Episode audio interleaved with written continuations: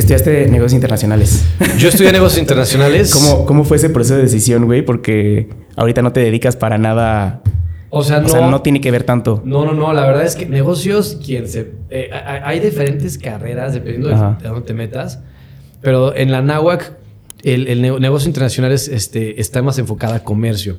Entonces tienes la- lo, lo mismo típico de ah, este, contabilidad, este, este, administración, este, micro, macroeconomía, todo, todo lo básico que tienen las carreras administrativas. Sí. Y al final se se especializa en eso. Tiene temas de marketing muy generales. Pero ya sabía que yo quería algo muy general porque después sabía que me quería especializar. Solamente fue como un proceso a era eso o administración. Nada más que quería buscar una que fuera un poquito más este, abierta. ¿Y por qué no marketing desde el principio? Porque yo creo que por un tema de prejuicio. Ok. Yo creo que por un tema de prejuicios, porque luego, o sea, como que decía, no, marketing es el chavo marquetero. y en cambio, como negocios, voy a salir con un poquito más de oportunidad laboral. Mm. Pensando que quería trabajar, obviamente, de, de- de- de una empresa. O sea, entonces dices, ah, bueno, voy a tener oportunidades, luego me especializo y ya tengo entonces como que ese balance que no es el catalogado, el, nada más el marquetero 100%. ¿Y cómo lo ves ahorita? Ahorita ya como que lo veo mucho más abierto, obviamente, ¿no? Pero no sé si luego, luego está la connotación de ciertas carreras que luego, pues, este chavo como que está diciendo, no, es que diseño tal, tal, tal, tal. Entonces, como que dije, no, me amo a casar con una que no esté casada con nada, entre comillas. Y, Para y poder hacer para algo poder hacer de algo todo. más. Ajá. Ajá. un poquito de todo. Obviamente en la parte laboral sales un poquito como creo, al menos sin, sin estar casado con un área, ¿no? Si, si llega alguien de diseño a un área de marketing o negocios, y luego, luego el reclutador va a decir, oye, pero tú eres diseñador, ¿no? Entonces, como que esa, esa parte, como que siento que te abría un poquito más de oportunidad en temas de contabilidad, en temas de economía, finanzas, marketing. Entonces, como que tenías un poquito más de opciones. A mí me pasó lo mismo con... Yo estoy ingeniero industrial. Ajá. Entonces, más o menos lo mismo, pero por el lado de la ingeniería, ¿no? En la ingeniería industrial es muy, mucho de todo. Claro. Y tienes la oportunidad de meterte a varias partes de la empresa. Pero una vez que sales y empiezas a trabajar en algo, ahí te estancas, güey. O sea, Sí. como que ya empiezas a agarrar experiencia en eso y es difícil salirte de esa área. Sí, totalmente. Yo creo que eh, en mi caso estuvo padre porque yo he estado en diferentes áreas. O sea, empecé incluso a trabajar en gobierno. O sea, era servidor público eh, y ya en la carrera. O sea, yo estaba estudiando, se dio una oportunidad de entrar a una secretaría de la juventud. Empecé a entrar, eh, que es aquí en Querétaro, no todos los estados tienen eso. Y después me he tocado en industria privada, después en temas de inmobiliaria, en marketing y o en turismo, marketing, slash. Y en eso es lo que han dado últimamente, aparte de estar últimamente en el tema de creadores de contenido. Sí, pero siempre has estado... O sea, siempre te has querido enfocar hacia marketing, Sí, ¿no? siempre la parte de comercialización, Ajá. ventas, o sea, como que no, en las, todos los trabajos que estuve tenía que ver con mucho tema, tanto de contacto con la persona, como ya sea vender un programa de gobierno o vender este, eh, una casa en el tema inmobiliario, o al final del día vender este, un, país, un destino, que Sí. luego también me tocó, o ya un, un creador de contenido, una estrategia, ¿no? Sí, es interesante cómo te has ido metiendo como a varias cosas hasta caer en este, en este punto de creación de contenido. Ajá. ¿Cómo fue esta parte de especializarte en marketing, güey? Sé que eh, te fuiste a España a hacer tu maestría en, Sí, en marketing. Fíjate que yo a los 15 años hice una, un internship en una empresa en México. Y este, fueron tres meses. O sea, es un internship. Le, le ponemos a decir palabras rimbombantes, pero al final es tres meses de estar en un de practicante. Sí, haciendo copias. de todo. Y me gustó mucho porque es una, era una agencia justo en la que trabajé de los últimos siete años. Este. eh, y la verdad es que sabía que, que me gustaba el tema de marketing, pero sabía que fuera como una especialidad. y, y ya desde, desde el principio me quise ir a Madrid. O sea, que yo quisiera vivir en el extranjero. Era como algo, también como un reto personal. ¿Ya habías ido a Madrid antes de estudiar? Había ido, había estado ahí y la verdad es que me fascinaba. O sea, pero para- también te- es un- era un tema como, como muy personal porque ahí estaba mi hermana viviendo. Entonces, este, también estuvo padre que pude estar con ella con, durante, durante esa estancia. Pero sin duda creo que era como algo que ya tenía desde, desde los 15. Ya, ya sabía Sí. que iba a estudiar negocios o, o administración y luego me metí a marketing. Entonces fue como nada más completar ese caminito porque de hecho acabé la carrera y me fui a los 7, 8 meses. Y traba- ah, no, no, no trabajabas antes de. Trabajaba, pero renuncié para irme. Trabajaba en. Mars, que era este, la empresa que los que no conocen luego es, ah, que se dedica a muchas cosas, pero básicamente chocolate, comida para perros, Milky Sí. Way, todo lo que sea. Ahí, eh, yo cuando iba en la prepa tenía un profesor que trabajaba en marketing en. Mars. Creo que era el director de marketing. Ajá. Eh, no me acuerdo cómo se llamaba este. Trueba, no me acuerdo. Sí, Eh, no, pero no. bueno. Eh, y yo desde, o sea, llegaba y platicaba con tanta pasión que yo decía, no manches, yo quiero trabajar en Mars. Es padre, ¿eh? Es muy padre, pero ¿sabes qué me pasó? Que yo estoy en el ITQ, en el Técnico de. Y no sé si era como un mito o no sé qué tanto era real, pero que solo aceptaban gente del TEC de Monterrey o de Anáhuac. Entonces para mí fue complicado meterme. Sí. No sé, la verdad es que desconozco, desconozco sus, sus políticas de contratación. Lo que sí, este, pues fue un proceso que sí, sí, te, sí, compites contra varias personas. O sea, el proceso de reclutamiento sí hay como tres, cuatro filtros este, psicométricos, este, mil cosas que te hacen. Hasta ya alguna vez que me aceptaron, me hicieron este análisis de cuerpo. Este, Digo, supongo que es por temas de seguro, pero al final este, sí te hacen todo. Y la verdad es que desconozco, pero fíjate que no, no he escuchado esa, ese tema. Es interesante. Seguramente no, no lo dicen abiertamente. Y seguramente no es cierto. Es igual, pues obviamente muchas personas este, están eh, aplicando para ese tipo de empresas y pues es complicado quedarte, ¿no? ¿Cómo fue tu experiencia allá en Madrid, güey? O sea, si, si era lo que esperabas cuando estudiaste la maestría, ¿cómo fue vivir fuera del país? ¿Qué tal? Vivir fuera del país creo que es algo que te abre las puertas impresionante. O sea, si alguien tiene la oportunidad y puede tomar las cosas y ya sea para irse a hacer algo de su carrera o realmente nada más vivir la experiencia, eh, gente que se va a, vivir de au o de lo que sea, ¿no? O sea, al final, ya sea que vayas a trabajar, estudiar, yo recomiendo la verdad que las personas que se puedan y quieran, ya sea salirse de su ciudad o incluso, pero ir a vivir fuera, creo que te abre muchísimas puertas, te abre mentalidades, te abre, este, te quita prejuicios. O sea, creo que en ese aspecto me encantó.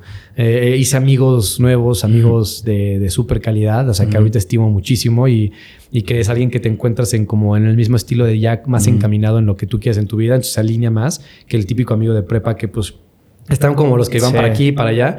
Aquí ya estamos muy alineados y sí, es súper, súper experiencia. Qué padre, porque además siento que estas partes de las maestrías es más hacia, eso, ¿no? Cuando ya sabes qué, qué quieres y es como reforzarlo y hacer el networking, que creo que es lo importante de la maestría también, ¿no? Sí, la, la verdad, soy súper sincero, dependiendo la maestría que te metas, va a ser, y obviamente la universidad va a cambiar tu, tu posibilidad de hacer networking, porque hay unas que son, por ejemplo, las de finanza en Madrid, son muy, muy, muy fuertes. O sea, sí, para el proceso de reclutamiento es súper duro para entrar, además de que son carísimas. Entonces, o sea, ya ahí sí te encuentras perfiles de que tienen 45, 48 años, llevan, ya son directivos de empresas, tal. En estas de marketing, que España se conoce por ser muy bueno en tema de marketing, hay, hay bastantes opciones, hay unas más las carísimas y están las más económicas. Y en este caso fue un poquito de todo, o sea, te toca, pero, pero sí, te toca ya con conocer gente. A mí me tocó mucha de mi edad, como de 25 a 28 años. Ok. Entonces, así como para networking, este, no saqué como las herramientas tan cañonas como las de otras carreras, pero sin duda amistades este, entrañables, ¿no? Sí, ya a veces yo pienso que muchas veces vemos hacia arriba, ¿no? O sea, que decimos, a ver, ¿qué, está haciendo esta persona que ya tiene los números, que ya tiene el dinero, que ya tiene el puestazo, ¿no? Pero No, pocas veces vemos a los que están al lado nuestro, ¿no? Que en cinco años igual son esas personas fregonas. Sí, total. Ahí se, quedó un amigo bien padre, un amigo que empezó como practicar, el que no dabas un peso por él porque se quedaba dormido en las clases de la maestría, estaba cañón. Y de repente él sin pasaporte español, porque luego eso también te facilita mucho pasaporte pasaporte, europeo para conseguir trabajo allá. este, este cuate de Guatemala se consigue unas prácticas profesionales de practicante, se fue a una farmacéutica, empezó poco a poco y a los literal, ¿qué quieres? Este, siete meses ya tenía un trabajo formal y ahora ya se dedica a, ya es uno senior manager de no sé qué, pero ya, ya estuvo viendo en Ámsterdam, o sea, se lo llevan a todos lados. Y era un cuate que no, no lo veías venir. Entonces ese tipo de oportunidad sale bien padre y fue gracias a la universidad que le dieron ese trabajo. ¿Y nunca te, te pensaste en quedarte a trabajar allá? Sí, la verdad me, me gustaba mucho la opción. Eh, eh, sí limitaba un poco el tema del pasaporte. Mm. No voy a decir que obviamente fue ese el pretexto porque hasta la verdad el que quiere busca opciones.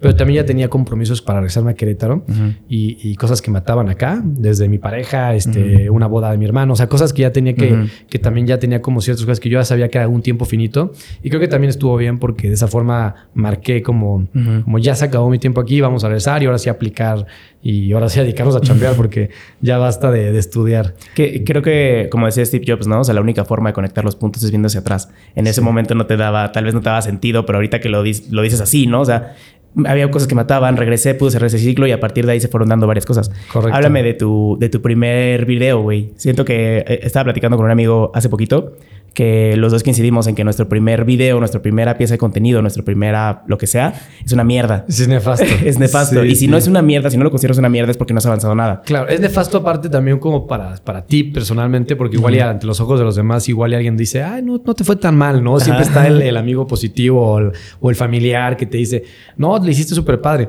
Obviamente la gente no sabe, pero el hacer contenido, el solamente salirte de zona de confort, empezar a grabarte, hablar a la cámara, este, a mí en este, incluso en este formato podcast cambia el hecho de que ahora yo te diga voy a grabarte para hacer algo más. Sí. Porque saca de zona también otra vez. Sí, sí. Entonces, este, yo veo esos videos y sí me siento robótico, me siento este, mal, o sea, mal, mal, mal en todos los sentidos. ¿En ese momento te sentías mal? O sea, en ese momento me sentía, Sí, me sentía súper nervioso porque me grabó mi hermano. O sea, me dijo, te voy a grabar mañana, abres tu canal porque lo abres y tú, lo, tú aprendes a editar ya sabía yo un poco de Adobe Premiere y Adobe, no, Adobe Premiere nada, Adobe Photoshop.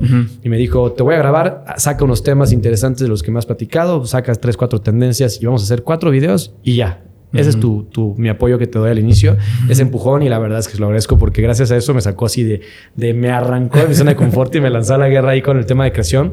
Y gracias a eso se han abierto muchísimas puertas en el tema laboral, muchísimas puertas en el tema de amistades. Entonces lo agradezco mucho. Qué chingón. ¿Cómo, ¿Qué opinas tú de, hacer este, de romper esta barrera al principio y exponerte? Porque me imagino que tu zona de confort, tal vez, y, lo he escuchado varias veces que, lo has dicho, era darle consejos a tu hermano y que luego tu hermano dijo, bueno, me estás dando muchos consejos, ahora ponte tú.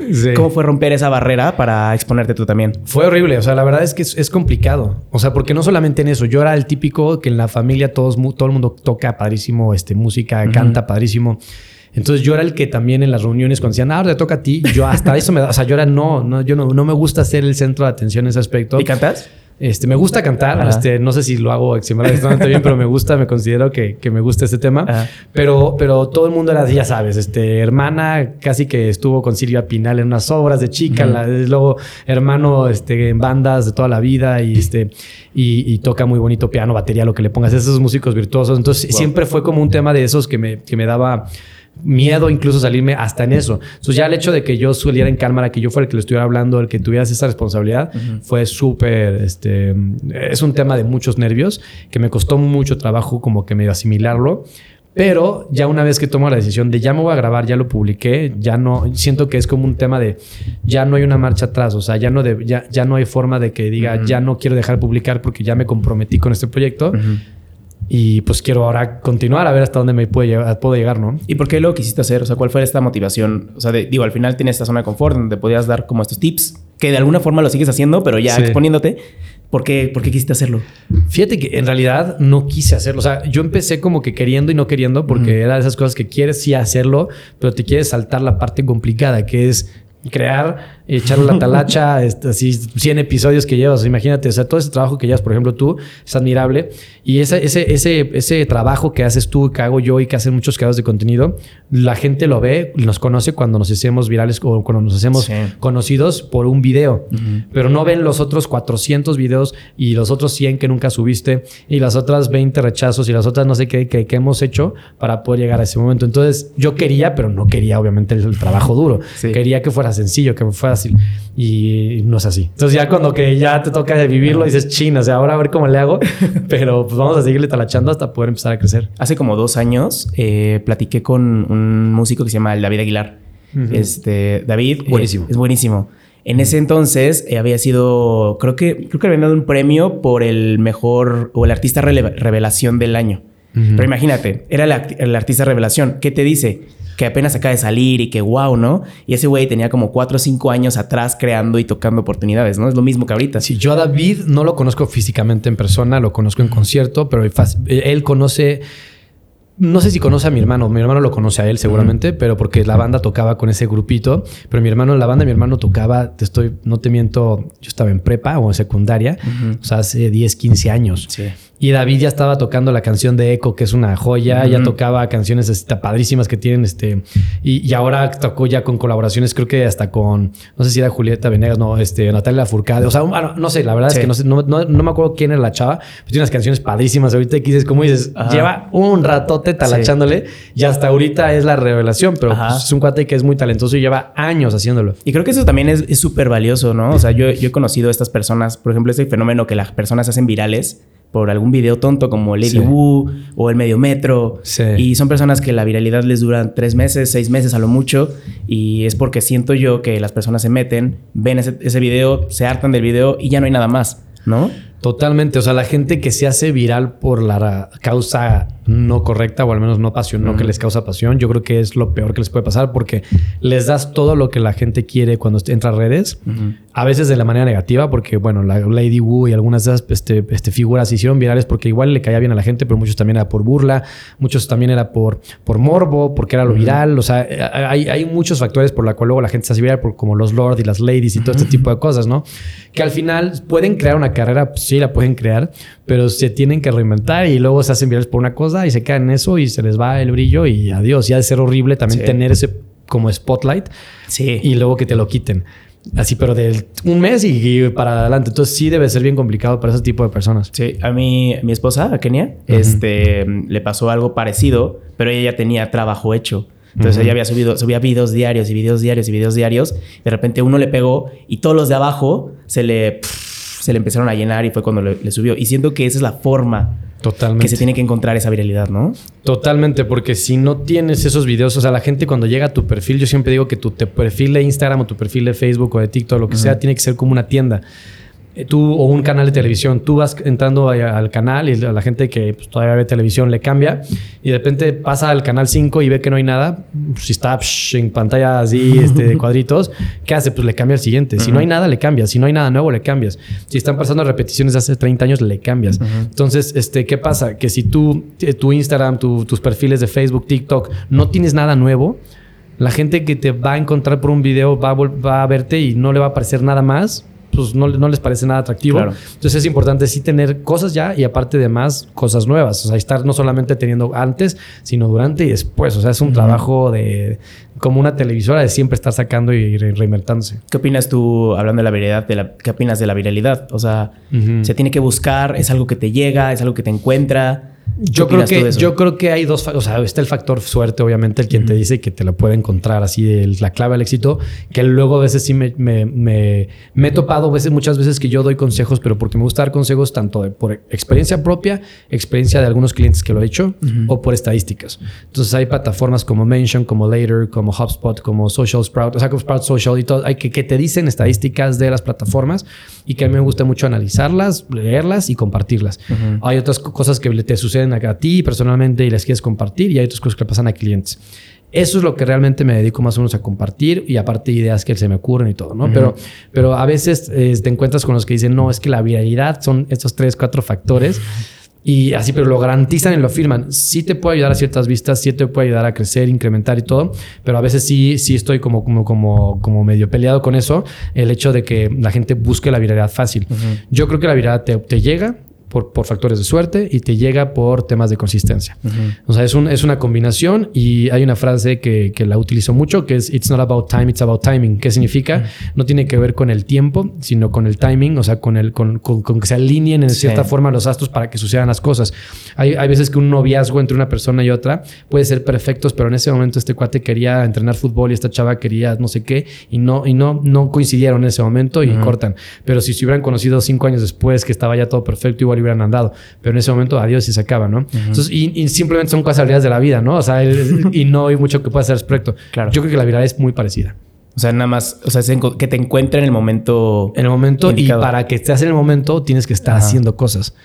Porque si no estás haciendo nada, pues es bien difícil que te encuentre alguien. O sea, si no estás dándote a conocer, si no estás tocando puertas, pues ¿quién te va a comprar? Entonces sí tienes que ser un factor de tú estar talachándole y obviamente que, se embone con, con factores este, del momento. ¿Cómo, ¿Cómo es el proceso detrás de tus videos?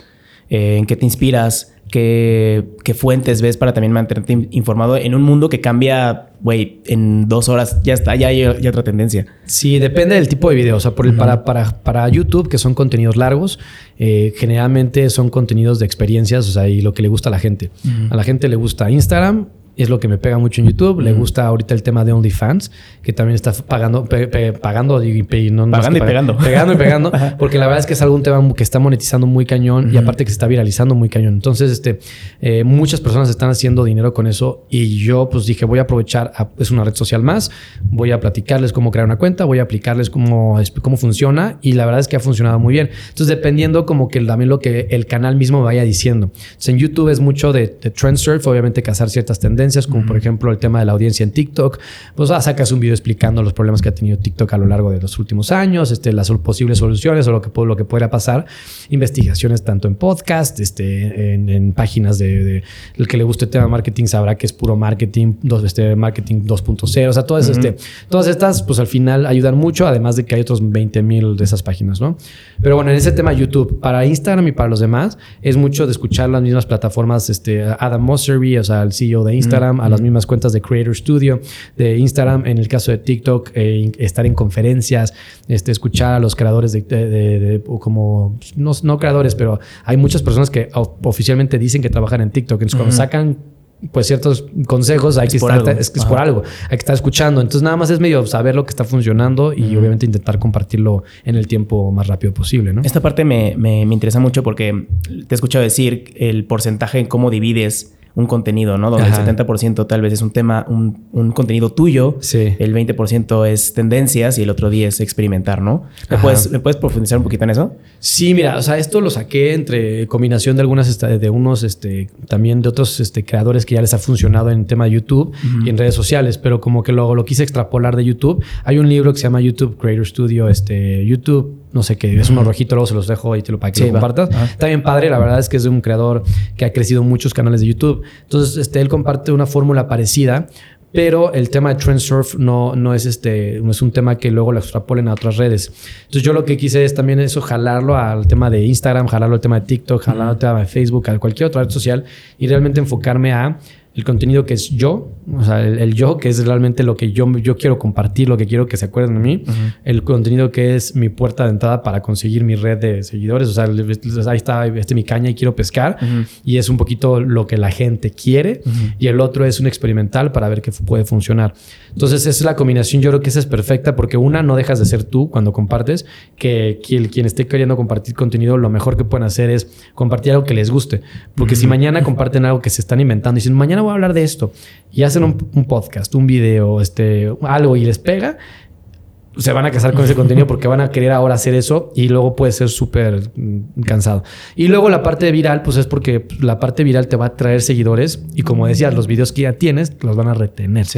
Y la experimental es simplemente andar probando para no quedarte estancado nunca, ¿no? Es como decías de la tele, ¿no? O sea, al final necesitas una diferente programación para que la gente también se mantenga entretenida dentro de tu canal. Claro. Creo que el, el audio es el, si no es el contenido menos viral, es de los contenidos menos virales, ¿no? O sea, un audio como tal es complicado que se haga viral. Entonces yo como podcaster, que mi contenido es audio, lo que hago es esto, ¿no? O sea, tengo dos cámaras, lo subo a YouTube y clipeo mi contenido. ¿Qué opinas de clipear tu contenido? Porque veo que tú no clipeas tus, tus videos largos, güey. Sí, los videos largos, como son un formato no tanto podcast y aparte me gusta hablar mucho, este, y luego doy ideas, no son tan scripteadas. O sea, eh, inicialmente sí empecé que tienes un teleprompter y lo tengo ahí en casa. La verdad es que no lo uso. Pones el iPad con tu script y te va diciendo y, sirve mucho para algunos clientes que les necesitan estar leyendo eso, ¿no? Pero yo no lo hago. Yo, este, y aparte hay cosas que pues te vas como agarrando mañas de que estás viendo la cámara y luego estás viendo por acá. Entonces, como que ya, ya mejor lo que digo es para no estar pensando mucho. Directo. Tengo las cinco o siete cosas en un cuaderno enfrente o en la computadora y intento ir hablando con base a lo que, lo que quiero decir, ¿no? ¿Qué pasa? Que luego me extiendo mucho y este y luego se vuelve complicado clipear. Entonces, obviamente tengo la capacidad de síntesis este como que cuando estoy en YouTube no la hago tan bien como cuando estoy en, Instagram o en TikTok. Pero sí en tema de entrevistas, eh, justo ahora hice una entrevista para una creadora de, de OnlyFans. Este, el tema de los clips está funcionando bien y, este, y sí es recomendable. O sea, al final no es como que lo inventé yo, lo inventaron muchas personas este, en Estados Unidos, lo han replicado muchos podcasteros en México, funciona, funciona muy bien y si lo pueden hacer, eh, es una excelente forma de llevar gente a su YouTube si es que tienen. Y si no lo tienen, es bueno que lo abran porque es una gran red social. ¿Qué, ¿Qué, opinas de la, de la marca personal? Siento, creo que, creo que eres una, bueno, sé que eres una persona muy apasionada por ese tema, por la marca personal, o sea, que siempre buscar eh, mostrarte a ti más que el invitado, lo que te decía ahorita fuera de cámaras, ¿no? O sea, al final este, este tipo de formato es yo hacerte brillar a ti, pero pocas veces yo brillo, güey. Entonces, ¿cómo y cuál es la importancia de personalizar o humanizar una marca? Checa, en la primera pregunta, la marca personal me encanta y me encanta por dos razones, porque al final tú, tú puedes llevarte tu podcast mañana a cualquier otro lado. Y sigue siendo tú entrevistando a gente. Y tu marca ya está muy registrada porque al final es tu podcast, es, lo, es, tuyo. ¿Y, qué pasa? Si mañana se cae YouTube y abren otra aplicación, el que tengas una marca personal ya medio, medio estructurada, va a ser más fácil que puedas crear una comunidad nueva en otra red social si es que llegara a suceder que hay otra red social. este, entonces, la gente luego no entiende que, que te abre puertas. O sea, y no es de que no lo entienda, luego también les da miedo y eso es, entendible. No todo el mundo puede hacerlo, la verdad. No quiero ser de los que se, abanderan y que se apadrinan del tema de que todo el mundo puede hacerlo. No, yo no creo que todo el mundo pueda hacerlo. Yo creo que todo el mundo tiene las herramientas para poder incluso obligarse a salirse de su zona de confort. No, no sé si les dure eso, pero sí, si alguien te obliga y te pone a hablar en el micrófono, puede ser bien, mal, vos puedes aprender, sin duda. No quiere decir que seas feliz haciéndolo, ¿no? Este, pero yo sí creo que, en, este tema de, la marca personal, el tener una marca personal te abre puertas cañón. O sea, ya sea para que la gente te contrate más, eh, lo dicen incluso los estudios de LinkedIn eh, y de diferentes plataformas. Personas con una marca personal fuerte en red social, es mucho más probable que te contraten en empresas. O sea, pero mucho más, que estaban alrededor de un 65, 70% más probable que contraten a alguien que sí tiene una marca personal, a alguien que no. Entonces, este, hasta para un tema de empleo es muy necesario. Eh, la segunda pregunta, ¿me la recuerdas? Es como la importancia de humanizar una ah, marca. me, o sea, me encanta ese concepto y más que una, humanizarla, porque al final, este, luego el concepto, a veces lo otro día lo dije en, en, una entrevista y creo que no se entiende también. El hecho de que yo le ponga cara a una, a una marca no significa que esa cara tiene que realmente ser literal la cara de la marca. O sea, ya no es como el hecho de que pongamos como los artistas que ahora tú vas a ser, como Diego Schwanning, vas a ser el artista que cuando digan hace, lo hace, la gente se va a acordar de ti. Y vas a ir a entrevistar señoras a su casa con un micrófono. O sea, no sé si se acuerdan de eso, pero el que se acuerda. O sea, y, hay como ciertas como marcas que utilizaban y aprovechaban de, los artistas, ¿no? Y utilizaban su imagen para vincularla con su marca y de esa forma medio darle un cuerpo y forma. Yo creo que ahora lo, que, lo que me intento decir cuando humanizamos marcas es el hecho de que el personal de la marca, la marca, eh, una persona de la marca, gente incluso contratada, no importa, pero que las cuentas de las marcas no se dediquen a que se vean como una marca hablándote, vendiéndote algo a ti, sino que no se vea como un anuncio, un, cuate diciéndote cómprame, sino que sea algo, sino, que sea alguien de la empresa, alguien realmente que pueda comunicarte desde qué hacen, qué no hacen, qué deshacen, qué puedes aprender, hacks de no sé qué, tips de oficina, cosas chistosas, o sea, que, que, que obviamente basándose en unos brand guidelines, pero que siempre puedan conectar con la persona de una forma más fácil a través de la gente. Creo que ese es como el concepto de humanizar una marca. Habrá quien digan es diferente. Eso es lo que yo como que buscaría si es que me pongo a, crear una nueva marca desde cero y quiero poner lo que la gente llegue. Pues yo creo que sería la forma más fácil. Sí, pues siento que es la única forma o de las únicas formas de que la gente vaya a conectar, ¿no? O sea, a mí me ha tocado que estoy en TikTok y de repente te salen esos anuncios de Mercado Libre y que son, que parecen un TikTok, ¿no? Sí. O sea, que está cañón. Lo hacen muy bien estos cuates. Ajá, pero luego de repente te sale el del Costco, güey, o el de BBVA, que está horrible, con la voz toda robotizada y súper forzado. Sí, totalmente. y, se ve, y, hay unos que lo hacen que... que me acuerdo que uno de mis videos virales fue uno que, que hablo diciendo cuidado cuando compres con Kavak, este, porque tuve un mil temas ahí con ellos. Entonces decía, este, son buenos vendedores, pero aguas pero sus TikToks y todo ya que se han metido muchísimo a meterle a un cuate haciéndolo como, como dices, un poquito más como Mercado Libre, pero siento que se ven algunas marcas medio forzados, como se ven ya que están, que hay un, que hay un proceso burocrático y, y, hay un proceso de, decisión de un cuate de marketing y aparte el director de finanzas más acá, que todo el mundo mete opinión, entonces se vuelve ya en vez de algo supernatural como los de Mercado Libre y Mercado Pago y todo este tipo de marcas, se vuelve algo como súper robotizado y vuelve a ser lo mismo que una televisora, ¿no? Háblame del, del contenido de valor. Eh, te he escuchado decir que es importante que las personas que están detrás de, estas, bueno, creadores de contenido, eh, creen contenido de valor, pero siento yo que el valor es una palabra muy subjetiva. Para ti, ¿qué significa valor? Valor significa para mí que yo le pueda dar una cosa, literal, una cosa a la persona que está del otro lado de la cámara, ya sea un tip, una risa, un consejo, lo que sea. Entonces, eh, les hago siempre la pregunta, incluso en conferencias, de que les digo, oye, a ver, levante la mano ¿cuántos semestres estudiaste de qué carrera? Entonces me dicen, no, yo estudié medicina, estudié ocho años. Ok, ¿cuántos semestres? Tantos. Les digo, ¿cuántas clases tuviste ahí? No, pues como 30 clases ese semestre. Ok. Dime una cosa de esa clase que aprendiste. No, pues tal. Esa cosa yo no la sabía. Yo, yo estudié en negocios y estudié en marketing. Eso, si tú me lo dices a mí y, es, y, me, y, coincide que yo lo necesito en ese momento, esa información, me funciona. Eso es ya generar valor. Entonces yo siempre creo, al menos desde mi perspectiva, que eh, con el tema justo con mi pasión de crear marcas personales duraderas y no solamente fugaces y rápidas, que la gente tiene que buscar crear al final valor. Y no estoy diciendo que te apadrines y abanderes de un, de un tema y que seas tú el que quieres llegar y no, no, no. Yo estoy simplemente diciendo, si vas a hacer risa, haz risa y, busca que la persona que se va a ver tu video se quede contento. Si vas a hacer temas de, de marketing, haz que la gente se lleve algo mejor para su negocio. Si vas a hacer temas de finanzas, haz un tip para que la, la gente pueda ahorrar mejor. O sea, pero que siempre sea algo así y cuando ya te estés cayendo y que la gente haga como conciencia, cuando estén cayendo en, pues ya no estoy dando valor con mis videos, ya no estoy tal, ¿qué pueden hacer mejor, ¿no? Y la verdad es que cuando ves la gente que me llega a escribir, que es que la verdad agradezco mucho sus comentarios, que me ponen, es que Juaco, no crezco, no crezco, no crezco con redes, ves sus, ves sus, perfiles y no, no generan nada más que fotos, más que, ah, mi vida, y quieren con eso que la gente conecte con ellos. Y yo digo, ¿por qué tú? Que, tienes un video y porque hay 6 mil personas igual allá afuera, ¿por qué te deberías seguir a ti? ¿Por, qué, yo debería seguirte? ¿Qué valor me das? O sea, ¿qué me estás ofreciendo yo que estoy del otro lado? ¿no? Entonces sí siento que el generar valor significa simplemente que puedas sintetizar y dar de una forma muy resumida algo a las personas. Ok. Yo creo que eso. Veo que mm, estás trabajando muy de cerca con algunos creadores de contenido cretanos. Sí. Eh, muy local. Bueno, queretanos de los que yo he visto, pero seguramente también de otros, de otros estados. ¿Cómo, ¿Cómo es tu proceso para irlos orientando para que justamente creen una, marca personal con contenido de valor. De valor. Súper. La verdad es que es algo que me encanta. O sea, trabajar con creadores de contenido es súper padre porque es, en vez de trabajar con una empresa súper grande que tienes que hacer aprobaciones y todo, aquí es con el creador de contenido, con, sus, con su equipo, si es que tiene equipo específicamente, y ver este, cómo podemos crecerlos, ¿no? Dependiendo de sus, obviamente, sus metas, objetivos personales y do's and don'ts, o sea, como cosas que pueden hacer y que no quieren hacer. Yo algo que, que, me encanta hacer primero es sentarme a, a realmente decir, a ver, un punto de partida, dónde estamos y a dónde queremos llegar. 5, 6, 10 años, o sea, como empresa, verlos como una empresa. Y después decir, ¿quieres llegar a eso? Entonces, ¿qué tenemos que hacer de caminito en el Inter? Y hacer lo mismo que una empresa, ¿no? O sea, para llegar a ser la empresa número uno de México, de no sé qué, para ser el comediante número uno de México, para ser el financiero número de México, para ser el ta, ta, ta, ¿qué tenemos que hacer en ese in-between para poder tal? Si queremos capitalizarnos, hay que crear verticales de negocio. Entonces, ¿qué queremos hacer para colaborar? Si te gusta colaborar con Nike en, algún futuro, ¿qué tenemos que hacer? Pues hay que crear contenido que a Nike le pueda parecer atractivo, no a los clientes, no a los usuarios.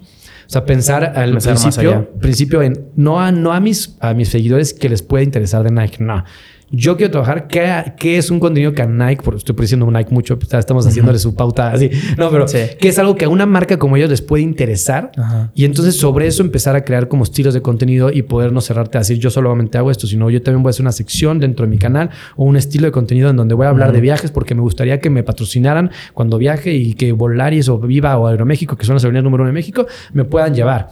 Ah, bueno, entonces, ¿qué hago yo? Pues si no tengo contenido de viaje, pues empiezo a crear un estilo de viaje. Cuando salga, hago cierto tipo de contenido, copio, este, literal, copio, literal, muchos creadores de contenido de viaje que puedes llegar y decir, estos cuates hacen esto padrísimo. Entonces yo lo puedo extrapolar a mi forma de ser. Entonces, este, siento que, que, que, es realmente empezar así, desde cero, a ver con quiénes, cómo, cuándo y dónde. Y sobre eso empezar a aterrizar ya el contenido que tienes que hacer el día a día. Sí, creo que esta parte de estructurar el contenido es importante porque muchas veces no lo hacemos, ¿no? Y muchas veces nos pega un video y no sabemos qué hacer con tantos seguidores y pues justamente porque no tenemos una, una estructura detrás. Em, hablabas ahorita del, propósito, ¿no? De que es importante que cuando empieces a crear contenido tengas un propósito. ¿Para qué lo quieres hacer? Ahorita me lo acabas de decir, ¿no? O sea, mm. ¿a dónde quieres llegar? Eh, ¿Cuál es la importancia de tener un propósito? ¿Y cómo sé que puedo encontrarlo? También en un mundo que, como es el Internet, que, que es muy aspiracional no lo sé, o sea, como que vemos que, gente quiere, tiene cosas gratis, que gente que está viajando y que queremos como llegar a ese punto, pero no tenemos un propósito. Creo que ya estoy divagando bastante, pero bueno, ¿cuál es la importancia de tener un propósito cuando creamos contenido?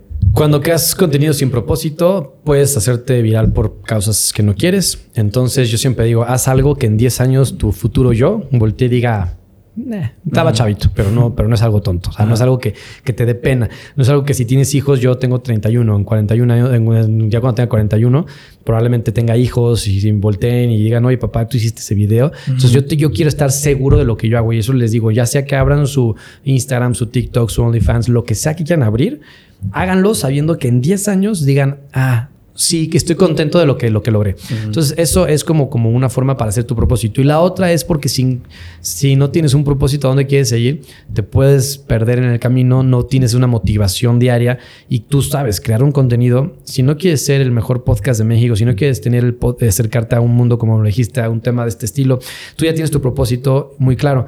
Y es la razón por la que estás manteniéndote haciendo más de 100 podcasts que llevas. Y es admirable. Porque te digo, si no tienes eso, no lo harías. Te puedo asegurar que sin ese propósito claro, al podcast número 5, me hubieras dicho, hijo, está cansado la edición. No, te, hubieras, te hubieras dejado. Entonces, ese tipo de propósitos a largo plazo son los que realmente te mantienen en el, o sea, haciendo constante y qué es lo que se necesita para crecer en redes. Hace poquito vi un, un clip en, en, YouTube que decía que el, del 100% de los podcasts, 90% llega al episodio 3, me parece.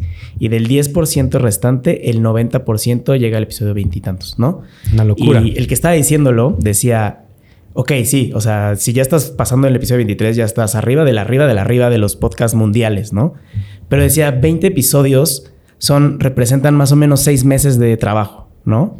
Y es lo que también te, o sea, es interesante saber que la gente quiere todo ya inmediato, ¿no? Que en 6 meses ya quiere tener eh, 10 mil seguidores, 100 mil seguidores, ya quiere tener a las marcas trabajando con ellos.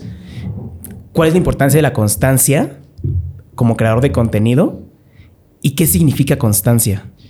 Mira, eh, la importancia es toda. O sea, yo creo que las redes es todo. O sea, no, eh, porque vas aprendiendo. Si tú subes un video diario, vas a aprender de mil errores que tienes. Acabando el año tienes 365 videos. Entonces, obviamente, el video que dices en el, día 1 al día 360 es muy infinitamente mejor el de 360. Porque aprendes simplemente del, con la práctica. Es como si vas a entrenar fútbol. Quieras o no, aunque seas malísimo, después de 300 días de, entrenamiento vas a hacer algo mejor. Entonces, eso es, es, es importante para, para crecer. Por otro lado, para que la gente te conozca, repito, si no estás ahí, la gente no te conoce y las redes son muy, muy drásticas. Te desapareces un rato y adiós.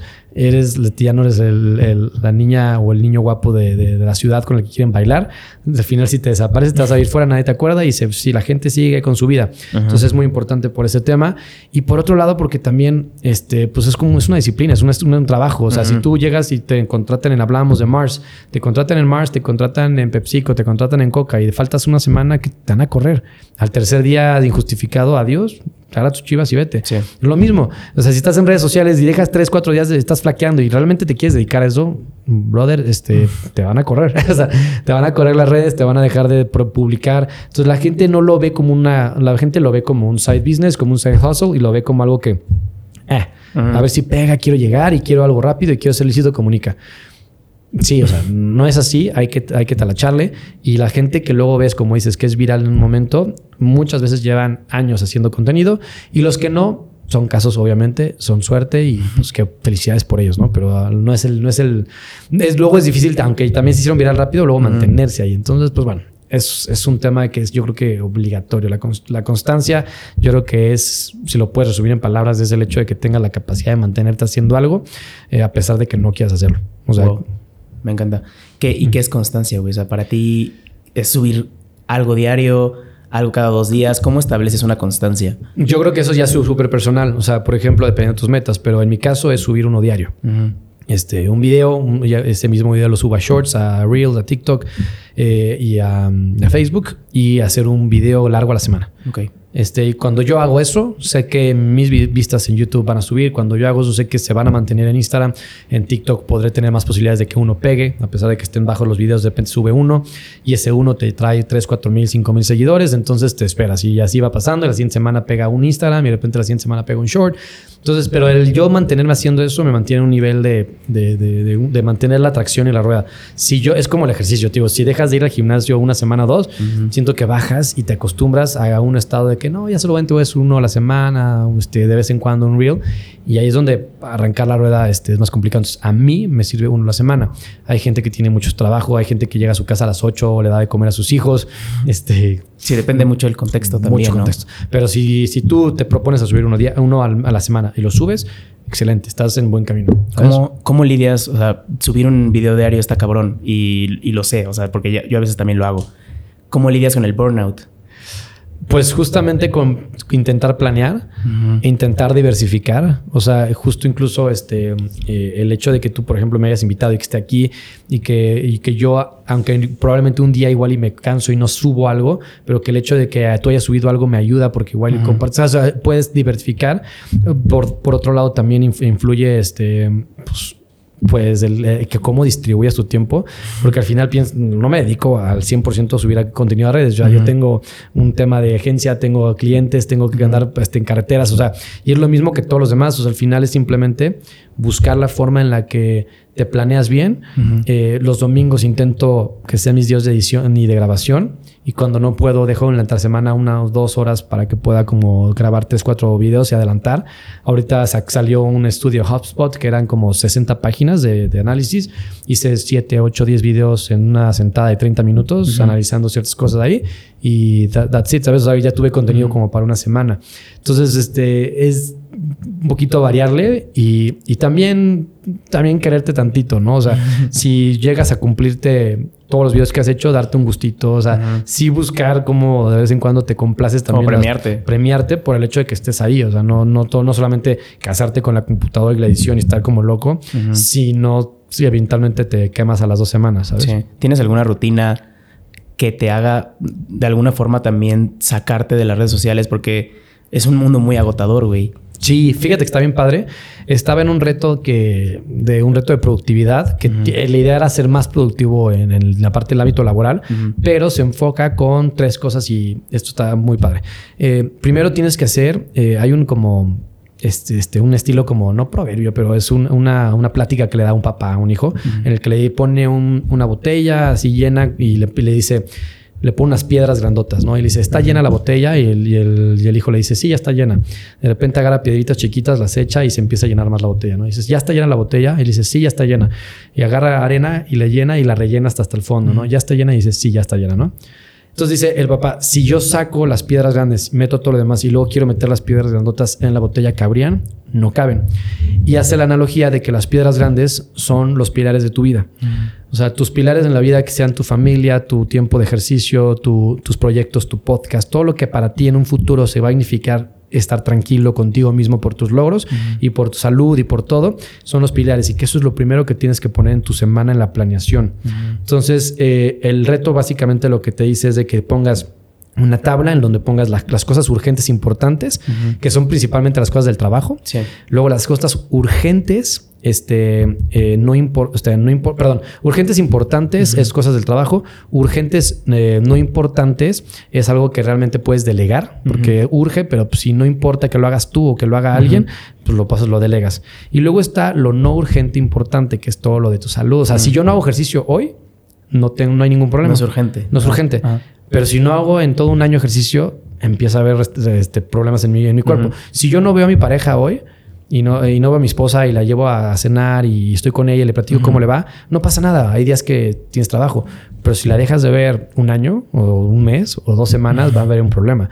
Entonces, ¿qué pasa? Que, que lo que recomienda este libro es de que primero hagas tu, tu itinerario todos los domingos y pongas todo lo, todo lo no urgente importante. Entonces pones tiempo para tu familia, pones tiempo para comer con tu familia, te pones tiempo para amigos, date nights, dos date nights a la semana, te pones así como cosas que tienes que hacer y ya todo lo demás lo retacas de temas de trabajo. Entonces de esa forma, sí o sí, te garantiza de que tengas ese espacio para ti, para leer, para hacer ejercicio, para todo y es lo que realmente es donde te desconectas cañón de las, de, las redes y de todo lo demás.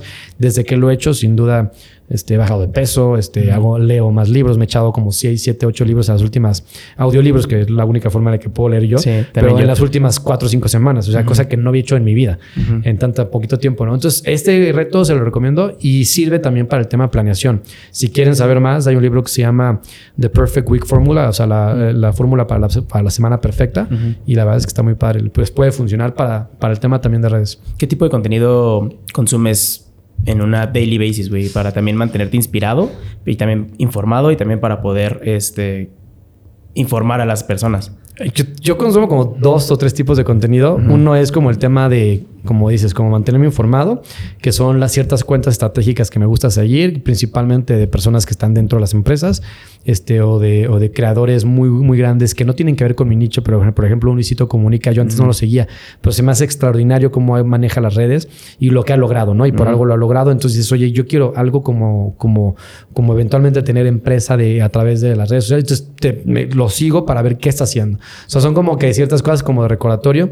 Sigo a personas que me gusta, que me dan algo de valor. O sea, obviamente que puedo aprender. y si realmente llego a ver que no choco, que choco con, con algún tipo de ya sabes que digo, uy, esta cosa no me gustó, sí llego a seguir. O sea, sí soy de los que hace medio limpia de seguidores.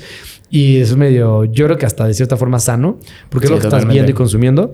Y obviamente también sigo mucho de memes y de risa, porque también llega un punto en que también me doy como mi tiempo para Entretenerte. Sí, entretenerme. Además de que me funciona porque hay clientes que se dedican al tema de comedia. Entonces. de todas formas, también estás consumiendo para. Entonces, de cierta forma, sí. O sea, como que me, da risa, pues se los mando y digo, ay, está, está chistosísimo. Hay que buscar cómo podemos así. O sea, o sea hay, hay, de todo, pero esos tipos de tres contenidos yo creo que son los que más consumo. ¿Cuáles son los, las cuentas o el contenido que tú consumes para mantenerte tú informado, que puedas como copiar de alguna forma. A mí no me gusta la palabra copiar, no como inspirarte. Pero, está bien. Este, pero está bien. Eh, para poderte inspirar en tu contenido. Mira, em, de creadores que me encantan, o sea, que me inspiro mucho en la forma en la que lo hacen. Hay uno que me encanta y me encanta y es tipazo y, me cae súper bien, es Manu Manuti. Mm, tipazo, me este, encanta. El tema de turismo, si no lo conocen, es, es un crack, trabaja mucho con Alan por el mundo, me encanta. Siempre lo menciono porque se me hace alguien que extraordinario y quiero que le vaya impresionante porque es alguien que lo hace con súper calidad. Y en el tema de visual, lo que hacen, como cuentan historias en sus viajes y todo, me encanta, me encanta y lo hacen extraordinario. Y he trabajado mucho con ellos en el tema de turismo. Entonces, este, e, ese tipo de creadores me gusta, o sea, aunque no sea para para mi nicho, me sirve para ver cómo quiero que se vean mis videos eventualmente o cómo quiero que se cuenten las historias o todo. Eh, en el tema de, de, de, de Instagram, neta, empresas como, como Later, como HubSpot, como Mention, como Adam Mosseri, como Creator Studio, son como las principales donde quiero sacar todo.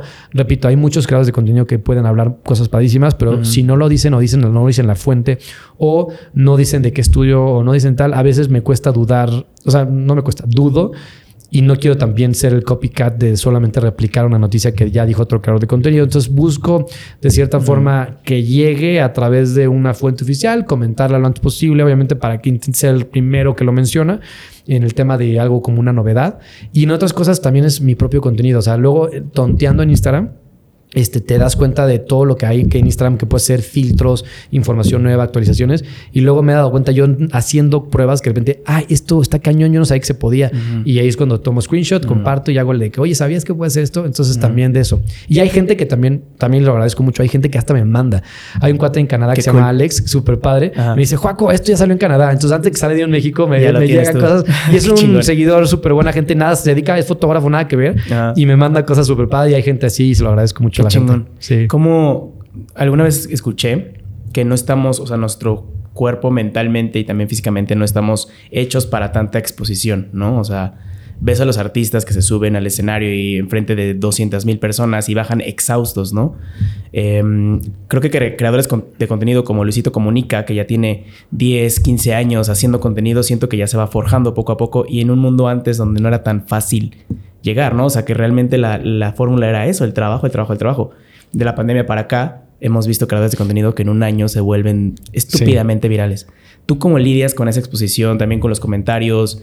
Em, poner tu cara en, en, frente de la, de la cámara, güey, que la gente sepa que eres tú. ¿Cómo lidias tú con eso? Sí, eh, principalmente porque gracias a Dios y gracias a la gente, porque en general la gente es muy buena persona, muy buena gente. El 95% de los comentarios son positivos para todos. Eh, hay gente que se les junta de vez en cuando y eh, pasa, canales que dicen una tontería, lo que sea, y les cae el hate, llega el tipo de cancelación digital y todo, pero afortunadamente en un tema edutainer, educativo, lo peor que te puedes enfrentar es, no, ese dato ya cambió, ah, bueno, teme tu fuente, vamos a platicarlo, ¿no? al final son opiniones, son datos, son consejos. Este, pero yo ese tema de la presión no, no, la siento mucho porque una, no tengo obviamente ese nivel de exposición que tienen estos creadores. Eh, y, hay, pero sí conozco a eh, gente que las tiene y funciona mucho tener como, le llaman una entourage en inglés, pero es como tu grupo de gente cercana que te rodea. Y lo veo mucho con Z Tangana. O sea, tú ves sus videos y yo no lo seguía hasta su último disco y gira que tuvo, que, que, me, que, me, encantó. Pero el rodearse de gente eh, que lo aterriza, incluso en el mismo video sale su mamá, su tía cantando y todo ese tipo de cosas, creo que te, te mantiene de cierta forma este, con los pies sobre la tierra. Para los que se hicieron virales de la noche a la mañana, sí siento que se les ha de ser horrible la vida. Sí. Porque se les se suben. O sea, yo, sí sé, justo lo platicaba ayer con los cuates. Yo creo que sí se les sube a la gente y no, no, no solamente a la gente, a mí, en todos. El hecho de tener exposición, al final del día te, te da, quieras o no, mentalmente, aunque no lo tengas tú piensas que tienes un poquito más de, validez. este, y habrá gente que en su infancia igual y no fue la más validada o no fue la que más amigos tuvo y todo, pero de repente les das así millones de exposición y luego no saben cómo lidiar con ese, con ese tipo de, de, pues de estar en, como dices, en la, en la atención de todos. Entonces, este, yo creo que sí hay que incluso hasta tener eventualmente casi que hasta súper de que tener a tu psicólogo, tener a tu coach, tener a alguien que te, que te esté trayendo y diciendo, oye, a ver, tranquilo, o sea, ¿de dónde vas? Este, oye, tu familia, oye, tal, o sea, como que sí siento que se la, pasan y hay muchos que seguro la pasan mal por, por la fama que les llega tan rápido. Sí, sí, sí. Sí, sí es que sí está cabrón y justamente esta parte de la salud mental es importante, ¿no? Y había escuchado que el contenido de salud mental ya es algo muy en tendencia por lo mismo, siento yo, ¿no? O sea, personas que se hicieron estúpidamente virales durante la pandemia, que no saben lidiar con esa viralidad, que en su momento se les subía, pero ahorita ya es mucha ansiedad, no saben cómo manejarla. Habías platicado hace ratito de, mm, los pilares, ¿no? Y, de tener estas personas que te, que te mantienen centrado y aterrizado en, sobre la tierra. ¿Cómo es tu relación con Pame? Eh, tu esposa. Sí. Em, por qué crees que necesitamos todos, todos, crees o no contenido, pero una persona que te, que te haga esto, ¿no? Que te mantenga, que te motive, que te inspire? Sí, yo creo que este es clave mi relación con ella en el aspecto de redes sociales. Eh, una, eh, soy muy, muy cerrado en, la, en las partes de Instagram, en, en, qué comparto de ella y de qué comparto de mi familia, de mi mamá, mi papá, de mis hermanos este, porque por temas de seguridad y simplemente por temas de que vivimos en un país que no se puede hacer tan, tan libremente eso. Entonces, eh, primero fue establecer como unas ground rules en el aspecto de que, que sí, que no comparto, eh, personales. O sea, habrá gente que les funciona mucho porque son blogueros y comparten a su hijo, a tal. Yo creo que hay ciertas cosas que a mí personalmente no me gusta, pero en el aspecto de, de, tener a alguien como, como ella y amigos y hermanos y todo, que te estén diciendo este, constantemente, oye, este, por acá va la cosa, oye, ya intentaste esto, o sea... Eh, repito, en mi caso no lo he sentido tanto en el tema de que me. Porque yo no tengo la exposición, repito. O sea, yo he comparado con, con miles, o sea, nada, nada que ver. Entonces, este, yo creo que que no he sentido ese, ese como de que yo tengo ya tantos seguidores, yo soy tal, ¿no? Pero sin duda el tener una pareja o alguien que te esté apoyando y que te acompañe en el camino, creo que es importante. Si no es alguien, es un, tu hermano, si no es, si no es tu pareja, ¿no? O sea, puede ser cualquier persona. Pero alguien que realmente entienda tu proceso, porque también es difícil eh, cuando haces contenido y no tienes a alguien en tu familia que lo aprueba. Ahí eso lo mucho desmotiva a la gente, ¿no? De cómo vas a hacer esa tontería, cómo estar en redes, este, qué pena, no sé qué. Entonces, cuando alguien está y volteas, si acabas de un video de grabar y volteas como que te les quedas viendo y dices, sí este, no bien y que te dicen, no, te fue muy bien, qué ah. padre estuvo, valida mucho y te hace como un espaldarazo el, que acabe un podcast y que te diga un live stream y que te diga, ay, estuvo bien padre, mi amor. Y dices, ah, qué cool. Ya con eso siento como que ya lo que me diga la gente me vale con que ella me, esté apoyando, ¿no? Entonces, como que es un factor como de tanto de apoyo, motivación, pero también como que del hecho de, darle su lugar y todo en ese aspecto pues que te mantiene aterrizado, yo creo. Qué chingón. Y, te lo pregunto porque a mí me pasa algo parecido con Kenia, ¿no? O sea, Kenia también es creador de contenido y me pasa lo mismo que dices, ¿no? O sea, ella termina de hacer un live y yo estoy ahí en la, o sea, ella se, encierra en el, en el vestidor y yo estoy en el comedor viendo su live y sale del, del vestidor y yo, no más, te salió súper bien. Siento que esa parte de motivación es importante porque al final es nuestro primer filtro porque estamos en casa, güey. O sea, convivimos. es, la, es, la, primera persona con la que convivimos, ¿no? Y tener esa motivación es importante. sí, yo creo que si quiere alguien crear contenido, búsquese a alguien que cree contenido o busque a alguien, alguien que, que, le apasione su proyecto. o, que le apasione, sí, porque, porque si estás con amigos, o sea, es lo mismo. Si estás con amigos que fuman, todos eh, eventualmente vas a fumar. O sea, es, pues, estadísticamente está cañón cómo te influyen tus amistades. Si estás con amigos creadores de contenido, muy probablemente se te va a antojar crear tu canal. Entonces, este, y si estás con alguien que te dice, échale, venga. Es muy diferente a con alguien que, ¿cómo crees? Ay, no, qué pena. vergüenza. Sí, hay como, ¿cómo que te grabo? Es que yo no le sé. Entonces, busca. O sea, busca al primo que te dice, venga, yo te, yo te grabo, güey. Sí, y, busca el tiempo, lo invitas y no sé qué. O busca al amigo rifado o alguien que, que escribe a alguien, oye, me quiero aprender, puedo irte a grabar un día. O sea, hay formas, pero sí creo que sí es importante buscar a alguien que, te, que esté en el camino contigo. Y, justo eh, he escuchado esta, esta frase que es, eres las personas con las que te juntas, ¿no? Y pues eso, eso te incita mucho a cuidar tu círculo cercano, güey. O sea, porque al final es lo que vas a hacer tú también. Y eres, y son tu, tu, tu, fuente de inspiración, tú eres la de ellos. Entonces siento que entre más virtuoso se vuelve ese círculo, mejor. Sí, sin duda, sin duda, eso sí, ¿eh? si están en un círculo que no les está sumando un valor fuera de la parte de la amistad y todo, pero si, si ustedes tienen una meta a 8 o 10 años y quieren ser creadores de contenido y todo, empiecen a buscar gente que les puede, pueda sumar en ese aspecto, sin, sin ser obviamente una persona que nada más busca este, conveniencia, ¿no? Pero, o sea, decir, oye, eh, con este cuate siento que doy un brinco, con esta persona me siento mejor, con esta mujer, con este hombre, con lo que sea, me siento yo que estoy creciendo de cierta forma. Adelante, ¿sabes? siempre estar con alguien que te empuja es mucho mejor. ¿En qué punto es importante, o bueno, no sé si es importante, pero en qué punto un creador debería de buscar ayuda para su proyecto? Yo creo que hay muchas, o sea, como una es al inicio, porque muchos cometen el error de, no, no, estructurar una carrera bien. Entonces, desde el inicio, este, me ha tocado creadores que se sientan conmigo, me dicen, quiero hacer esto, ¿cómo le hago? Y no tengo cuentas. Entonces, este es crear casi que la cuenta, un nombre, todo, ¿no? Eso está chingón, ¿no? Que como vas moldeando también a tu. Sí, está padre acompañar en ese proceso. Y me ha tocado creadores que ya tienen 3 millones, 2 millones y es como estoy como me siento estancado o siento que estoy llegando a un punto, necesito este, un apoyo de alguien. Yo creo que el apoyo lo deberías buscar en cualquier momento, eh, dependiendo lo que necesites. O sea, eh, ¿a qué voy? Hay muchos que luego se piensan que están solos, pero tienen YouTube y tienen millones de videos que les enseñan cómo hacer un video, cómo editar, dónde, dónde, con editores gratis, con tal. O sea, entonces, este, que no se sientan que, que, literal tienen que hacer y aprender todo por sí solo y todo. Le picas en YouTube, le pones este cómo editar un reel y van a ver un video mío y le pueden decir, ah, voy a hacerlo con Juaco y al paso por paso por paso. Entonces, y, hay, y como eso hay creadores que te dicen cómo editarla, cómo evitar la ansiedad, o sea, cómo intentar combatir la ansiedad, cómo este, hablar mejor en público, o sea, pueden aprender muchísimas cosas por sí solos ya una vez que pasan como esa barrera, pues si es que no tienes, si tienes las capacidades tanto económicas o como de amistades o lo que sea, de tener a alguien que ya estuvo ahí, yo sí, yo sí haría, es como si alguien quiere poner una taquería, o sea, si, si vas a poner una taquería, haces un estudio de mercado antes, ¿no? No llegas y la voy a poner aquí mañana, ¿no? Va a ver dónde, dónde, dónde pasa más gente, dónde quedaría mejor, qué taquito le gusta más a la gente de aquí del hogar. Ah, me dijeron que el de pastor conoce que es la gringa. Ah, ah, vamos a hacer eso, vamos a hacer un taco. O sea, hay que hacer un estudio de mercado, ¿no? También, si te avientas como dicen, como el borras, así, ah, como loco, este, luego salen cosas malas. Entonces, este, eh, yo siento que si ese análisis previo y esa validación con alguien que sabe, platicar con gente de opiniones y todo, puede ayudarte a, mejorar en tu camino y no solamente cuando inicias, sino ya cuando estás en el, hasta arriba. Sí, es que te lo pregunto también porque a veces yo pienso que es mucho más valioso cuando tú empiezas y empiezas a hacer y empiezas, empiezas a experimentar y ya vas agarrando un camino y dices, ah, ok, es por aquí, porque ya sé todo lo que no me funcionó. Pero también, como dices, también es valioso decir, ok, no sé nada, enséñame cómo. Entonces, como que siento que también es parte del contexto y de, las, de lo que quiera lograr la persona que se acerca a pedir ayuda. Pero no sé si tú opinas lo mismo que yo, pero sí creo yo, y lo decías ahorita, ¿no? O sea, inténtalo tú primero. Sí, sí creo que es importante que lo empiecen, pero hay otro factor. Y eso es muy importante y no lo digo yo, lo dice Mr. Beast, quien lo conozca es el youtuber más grande del mundo. este Mr. Beast dice, este, yo sí soy creador, yo, o sea, yo Joaquín, yo sí creo que la gente tiene que probarlo y también como que tener errores. Pero él dice algo muy valioso que me cambió a mí como mi perspectiva.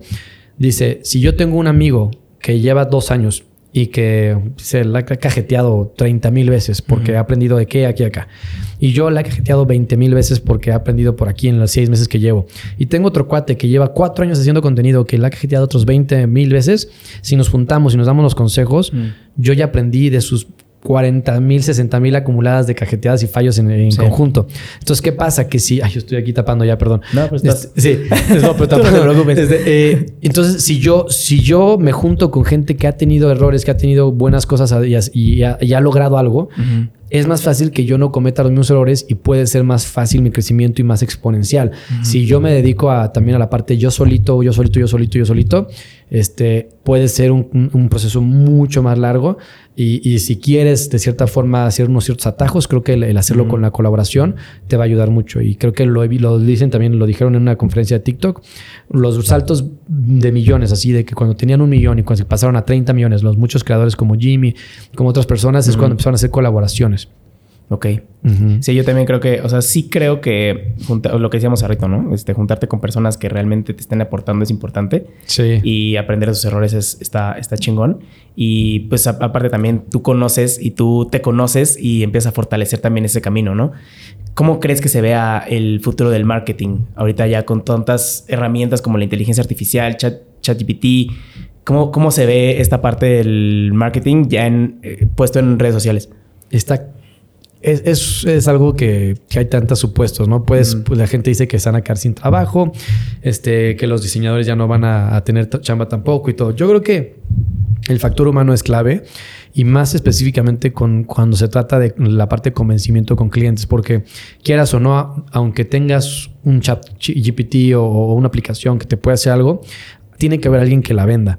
O sea, tiene que haber alguien que convenza al jefe de la empresa o al cliente que ese es lo que tiene que, ser bueno para ellos. y, el factor de la sensibilidad política, la sensibilidad este, del momento, las, este, cosas que son aceptadas en ese momento socialmente y cosas que no, tendencias, todo eso, el chat GPT, por más que aprenda, no va a ser suficientemente rápido porque depende de la información que tiene este, como, como retroactiva. O sea, es lo pasado y lo va aprendiendo y te dice lo que es lo que pasó.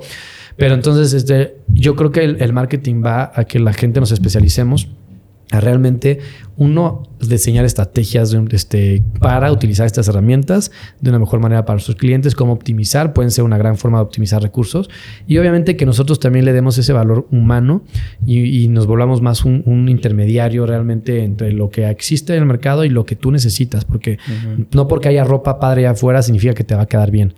¿Sabes? O sea, pues, y no porque hay herramientas padres no significa que tú las vas a saber usar o que las va a funcionar. Entonces, yo creo que sí el marketing va a continuar. Para todos se necesita marketing. Las ventas es, ya seas un psicólogo o lo que sea, necesitas venderte. Entonces, yo creo que eso va a continuar. Nada más se va a ir adaptando de cierta forma. Hace poquito hicimos un proyecto entre la comunidad de podcasters queretanos. Eh, juntamos a varios creadores de contenido queretanos e hicimos un video, se llama Minuto 60 eh, y para hacer el guion del, del video utilizamos ChatGPT.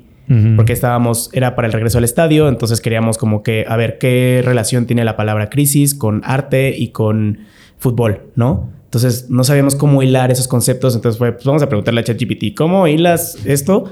Y te lanza todo un guion increíble y dices, ok, voy a sacar esto, esto me sirve, esto no. Creo que es, lo que, es parte de lo que dices, ¿no? O sea, las herramientas están, pero como las uses, es lo verdaderamente valioso. Sí, totalmente. Al final, incluso en el tema de marketing, ¿no? Yo hay siete personas diciendo la misma mensaje y tú le compras a uno. Exacto. Entonces, este, habrán 20 mil personas que tengan la respuesta, pero siempre está el que estaba hasta delante del salón, levanta la mano y lo dijo primero, o el que lo dice mejor, o el mejor orador, o el que mm, se parece que lo sabe más, lo dice con más certeza, y es el que le compran. Entonces, este, ya sea un chat GPT o lo que sea, la herramienta que sea mañana, este, yo creo que va a llegar un punto en el que la gente sigue siendo la parte valiosa. Qué fregón. Mi Juaco, voy a pasar a la última parte de la, de la, plática. Son cuatro preguntas que le hago siempre a mis invitados. Ok. La primera pregunta es, si pudieras escribir una canción y sabes que esa canción la va a escuchar todo el mundo, ¿de qué trataría esa canción? Buena pregunta. Nunca me lo he pensado, pero sí me ha gustado porque incluso hasta cuando empezaba a aprender a tocar guitarra, este, ah, quería componer y siempre fue dando amor, la neta. Mis, ah. mis, canciones así como muy románticas me sentía este, ahí un, trovador. Pero eh, es buena pregunta. Yo creo que, híjole, no sé, no tengo ni idea, no tengo ni idea de qué, de qué tipo de tema podría ser si fuera nada más una canción. Pero probablemente sí, pues para qué cambiarle. Yo creo que tendría que ser algo de amor, de, pareja, de familia y este y algo de ese estilo. Ok, chingón. ¿Qué haces de manera rutinaria para hacerle fiel a tu pasión? Hago este un análisis, me, pongo a realmente ver qué he hecho ese día para, para abonarle a mi proyecto. Y si no he hecho nada, me pongo en ese momento a dejar lo que estoy haciendo y a, y hacer algo rápido para poder sumar ese 1% cada día. Ok. ¿Qué recursos eh, llámese podcast, libros, eh, artículos, lo que se te venga a la mente, te mantienen inspirado? Fíjate que últimamente audiolibros, yo era muy mal lector y desde que eh, bajé un par de aplicaciones para audiolibros he leído muchísimo, me ayuda mucho. ¿Qué aplicaciones usas? Audible me encanta. Mm. Este, principalmente en inglés, porque también me mantiene muy este, practicando mi inglés. Y aparte te gira mejor, ¿no? Exacto. Entonces está, está, complicado, pero luego en el coche y todo, y lo aprovecho. Me, me sirve mucho estar con gente este, que, que es mejor que yo. O sea, gente que claramente sabe más que yo en muchas cosas. Me gusta. Me gusta, me gusta ser que es el, el, no, no, digo el tonto del, lugar porque cada quien tiene lo suyo, pero que en muchos temas yo no sepa. y, y, meterme a proyectos que yo no sepa. Y si mañana me habla una empresa que es este, una financiera o si mañana me habla tal, me pongo a meterme a ese tipo de proyectos porque me motiva ese como rush de es un nuevo cliente, es nuevo tal. Tengo que aprender para hacerlo mejor, ¿no? Entonces ese tipo de motivaciones diarias de la vida de, necesidades me, me funcionan mucho. Qué chingón. También conecto con mucho contigo porque pues yo no soy experto en nada y al final pues traigo gente chingona como tú, por ejemplo, que, que sabe de marketing, pero yo no sé nada de marketing, pero al final tengo que consumir algo que me hagan ponerme a la altura de la conversación y pues está chingón también consumir de todo. La última pregunta, mi Juaco, es ¿qué le enseñarías a los extraterrestres cuando vengan a visitarnos? ¿Qué le enseñaría? Le enseñaría Híjole, dependiendo de cómo vengan, ¿no? Porque luego pueden venir hostiles y no sé si quieran aprender. vi, vi, muchas películas, sí, vi muchas películas de señales y todas esas que llegaban hostiles, pero en caso de que quieran aprender algo, este, pues básicamente eh, como, como, como chistes, estaría padre, o sea, como la relación de, del mexicano este, el humor mexicano. El humor mexicano, el humor negro, es difícil de explicárselo. Ni a un, ni a un americano se lo puedes explicar bien. O imagínate unos el extraterrestres, el albur y todo eso. Está, está curioso.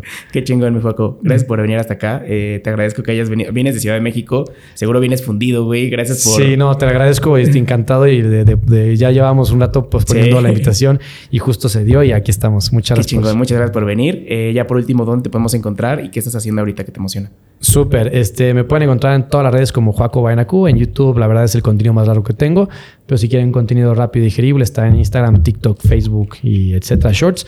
Este, Joaco Bainacu siempre. Y este, algo que me esté este, motivando es eh, las entrevistas que estoy ahorita haciendo como más como, como clipeadas de voy a intentar hacerlo más. Me gusta. Sí, está padre. El último que subiste de OnlyFans, me, está, está, padre ese formato. También vi el que le hiciste a Georgina Álvarez. Ajá gran, gran, gran entrevista. La tuve aquí de invitada y lo usé también como referencia para, ah, buenísimo. platicar con ella. Entonces, pues al final son cosas que, que, también dejan, ¿no? O sea, platicar con gente, lo que decías, que es chingona, que hace, pues deja parte de ti a, a la audiencia que, que escucha. Correcto. Pero muchas gracias. Gracias por la invitación. Gracias por venir. Nos vemos el siguiente lunes. Que todos tengan una gran semana. Bye.